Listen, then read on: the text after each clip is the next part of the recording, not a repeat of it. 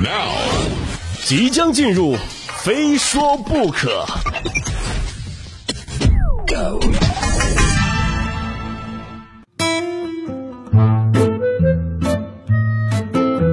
非说不可，我是鹏飞。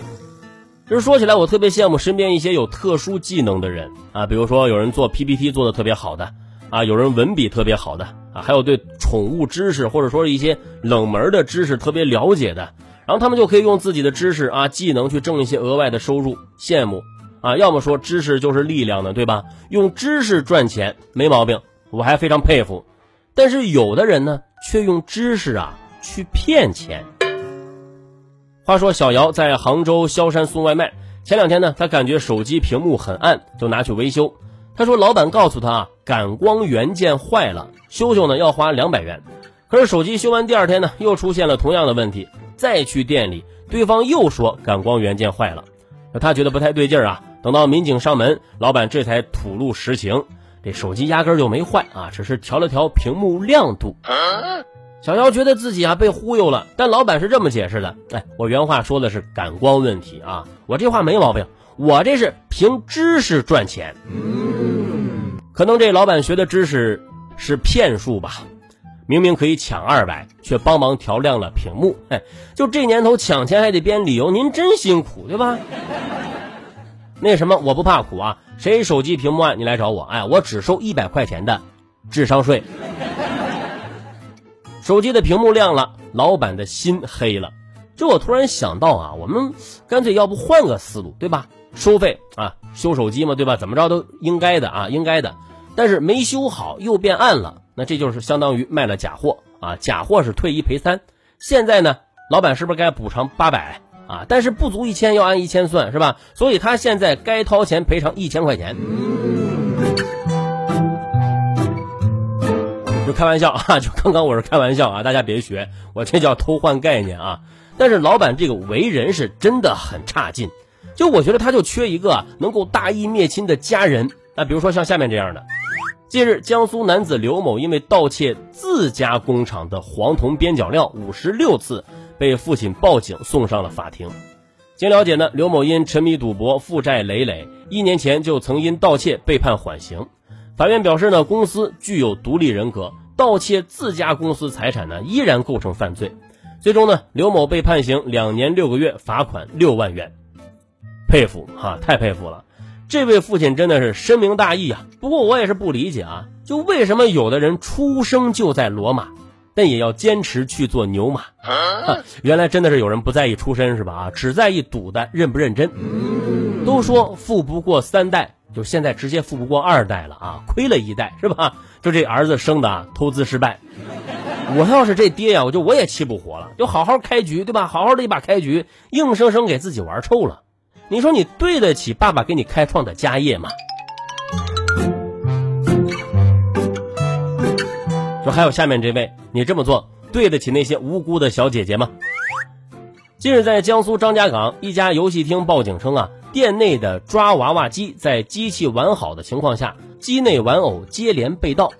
警方查看监控发现啊，一名嫌疑男子趴在娃娃机的玻璃上啊，机器内泛起蓝光后，玩偶便掉落了。警方很快将嫌疑人抓获。他交代呢，自己得知激光笔啊可以烧断绳子，就萌生了盗窃娃娃机内的玩偶搭讪女生的想法。不到一个月，作案五起。目前呢，该男子已经被采取刑事强制措施。想必一开始啊，得知娃娃被人拿走的时候，老板的内心是崩溃的啊。老板心想，这个娃娃在这柜子里挂了一年了，都没被切掉一个，就这个月莫名其妙的就被切掉五个，这不应该呀，对吧？事出反常必有妖。当然，这件事啊，也从侧面告诉我们，谈恋爱啊是需要成本的，时间成本也是成本。只有花钱花时间，你认认真真的去抓娃娃，才能真正收获小姐姐的崇拜，对吧？就这种连时间都不愿意付出的啊，那绝对不靠谱。刚刚那位动了娃娃机的念头，就下面这位更大胆啊，打了 ATM 机的主意。说山东德州的孙某因手头拮据啊，又不想努力工作，两次打起了 ATM 机的歪主意。孙某先是利用随身携带的勺子去撬银行的取款机，因为当时听到外面有人说话，就匆匆离开了。随后呢，孙某再次拿出了水果刀去撬自动取款机的保护罩的时候啊，被工作人员发现后逃离。最终迫于压力，孙某于当日投案自首。目前呢，犯罪嫌疑人孙某呢已经被采取了刑事强制措施，这案件呢正在进一步的侦办当中。勺子、水果刀啊，可能他俩都没想到啊，就我被发明出来之后啊，有一天竟然被人拿去撬银行的提款机。就你这么做，你让叉子和筷子怎么想？一时不知道是该说这个孙某是心大还是脑洞大哈。阿基米德看了之后都可能连忙改口啊，哎，如果给我一个勺子，我就能够撬动整个地球。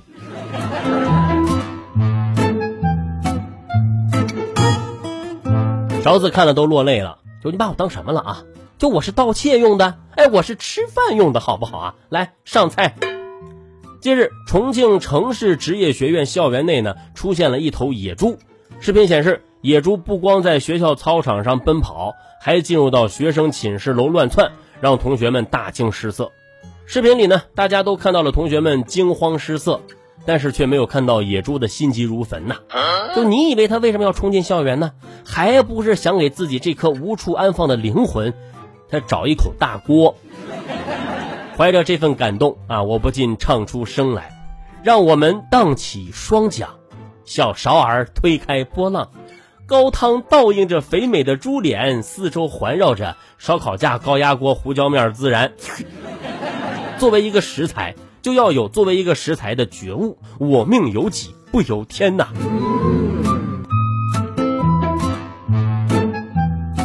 来，最后再来一则防诈提醒。近日在湖北武汉，一位女生呢，因为出售游戏账号被骗了六千元的保证金，对方说还钱可以，要再转账两万五才能够解冻。无奈之下呢，学生呢向民警提出了借钱请求，所幸在三名民警的轮番劝说下呀，该学生及时醒悟，骗子账号也被冻结了，避免了损失。就是你说他聪明吧，他去找别人借钱解冻；你说他不聪明吗？他找的是警察叔叔。就话说还有没有这么一种可能啊？就是我们把他想错了，毕竟只有找警察那六千才有可能找回来啊。行了，大家还是都是理智一点吧啊！牢记一句话，怎么都不会被骗，天上不会掉馅饼。